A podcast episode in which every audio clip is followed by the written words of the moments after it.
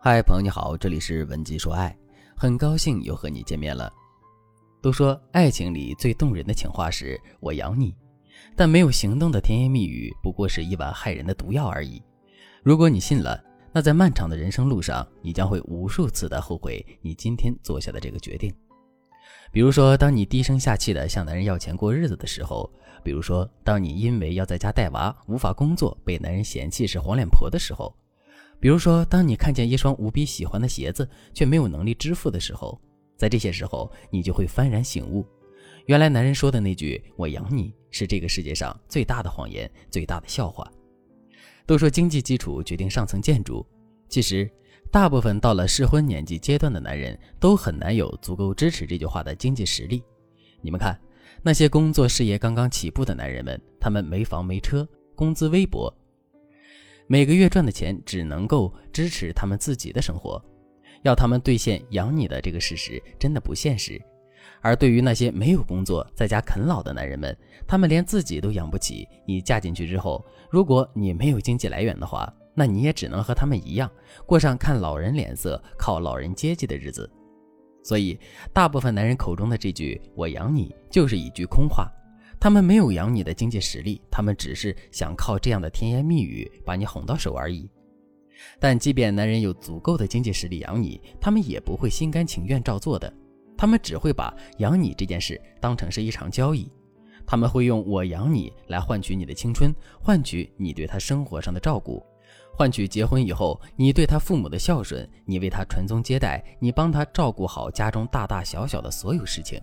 总之，一旦当你加入了这场交易，你和男人之间就不再是平等的恋人关系了。你必须得付出更多的代价，男人才会兑现养你的承诺。而且，在男人心里，他赚钱养你，那就代表着他是你的金主，你必须顺从他，听他的话。学员阿凤曾经就被男人“我养你”的这句话骗了。阿凤对我说：“老师，我真的很后悔以前相信了我老公的话。”他说他养我，我就心甘情愿地放弃了好工作，在家等着他赚钱回来养我。开始的时候我还挺高兴的，哪怕照顾他父母、打扫卫生、料理家务这些事情让我感到很累很烦，但只要每个月他得到工资后会按时转给我，会对我说“老婆大人辛苦了”，我就觉得我所做的一切都是值得的。但随着我家宝宝出生，我老公对我的态度也就开始发生了转变。也是到了这个时候，我才知道，原来一个家庭里谁赚钱谁就是老大。那时候孩子刚出生，做什么都要钱，家里的开支也因为这个原因变得很大。在孩子不到半岁的时候，我老公就开始对我用钱有意见了。我为了孩子的正常支出，他都要说我是乱花钱。我记得有段时间里，宝宝喝完奶粉总是胀气，我怀疑是新买的奶粉不好，就想给宝宝换个好点的奶粉，但我老公却不同意，他怪我是瞎操心。他说：“奶粉都差不多，旧的那罐没吃完，没必要再浪费钱再买新的。”老师，你不知道我当时有多生气，我为此跟他吵了好几天。我以为我态度强势一点，他就会退让，但我没想到，我越生气他就越不理我，一定要等到我低声下气的跟他赔礼道歉后，他才勉强愿意把换奶粉的钱给我。说真的，我现在才反应过来，他当初说的养我是骗我的。我想象中他养我的生活是他心甘情愿的把工资交给我，让我管，而不是像现在一样动不动就因为要钱的事情给我脸色看，跟我发脾气。哎，要不是孩子小，我肯定都跟他离婚了。大家看，阿凤正是这样被男人这句“我养你”给欺骗伤害的。虽然阿凤的遭遇令人唏嘘，但我们也不得不承认，在一段关系中，如果我们也像阿凤一样，一直被另一半给供养着。那我们迟早也会面对和阿凤相同的遭遇，为什么呢？因为生活都是现实的，会赚钱的男人才是这个家里的中心。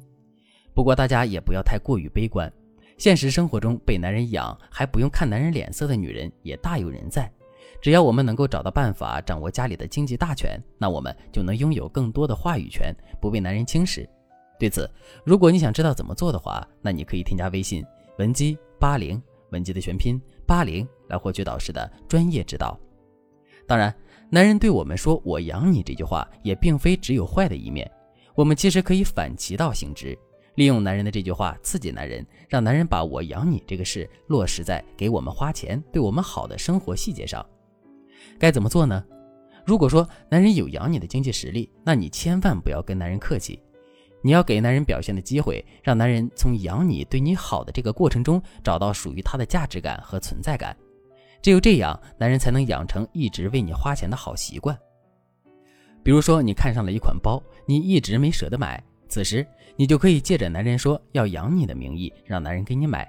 你可以带着撒娇的语气对男人说：“亲爱的，来来来，你不是说要养我吗？今天我给你一个表现的机会。我看上了一款包，就是价格有点小贵，不过我老公是谁呀？我相信买个包对你来说不算什么的。”你想啊，你给我买了包，我得到包的同时，你也得到了一个美丽大方的老婆，而且我还会额外赠送给你满满的崇拜感哟。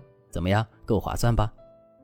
我相信此时没有哪个男人能拒绝你，哪怕包的价格有点贵，男人也会咬咬牙给你买的。他可能会想：是啊，男子汉说到做到，是我说的要养他，那他给了我表现的机会，我肯定不能拒绝呀。更何况买个包而已。既能兑现承诺，又能让他那么高兴、那么崇拜我，一举两得，多划算呀！但如果男人目前的经济情况不够养你的话，你也不要拆穿男人。相反，你可以借着这个机会刺激男人的自尊心，帮助男人上进。比如，男人刚上班，工资少，养你不现实，那你可以故意挑一个价格超出男人购买力的东西，让男人兑现。男人听到你的要求后，肯定会感到十分的羞愧和难堪。因为他知道他没有办法兑现养你的承诺，而你接下来就可以趁机对男人说：“哎呀，亲爱的，我知道你刚进公司没多久，工资不高，我刚刚是逗你玩的。不过呢，我相信以你的实力，肯定能很快升职加薪的。到时候你工资多了，我可不会对你手软的。”我相信男人在听完你说的话，心里肯定会很感动的。他可能会想：我说了要养他，但我做不到。可是呢，他非但没有因此怪我，还体谅我、鼓舞我。就这一点，我也要加倍努力，争取早日给他买到想要的东西。老师最后想告诉大家的是，不管男人有没有钱，是不是真心实意的养我们，我们都不该为此而放弃自己的事业，放弃对自我的追求。要知道，只有当我们变得更优秀的时候，男人才会更爱我们。对此，如果你在感情中总是处于劣势，男人因为你没有能力、没有魅力而轻视你，你却不知道怎么办的话，你可以添加微信文姬八零，文姬的全拼八零，向我们说出你的烦恼。好了，今天的内容就到这里了。文姬说爱，迷茫情场，你的得力军师。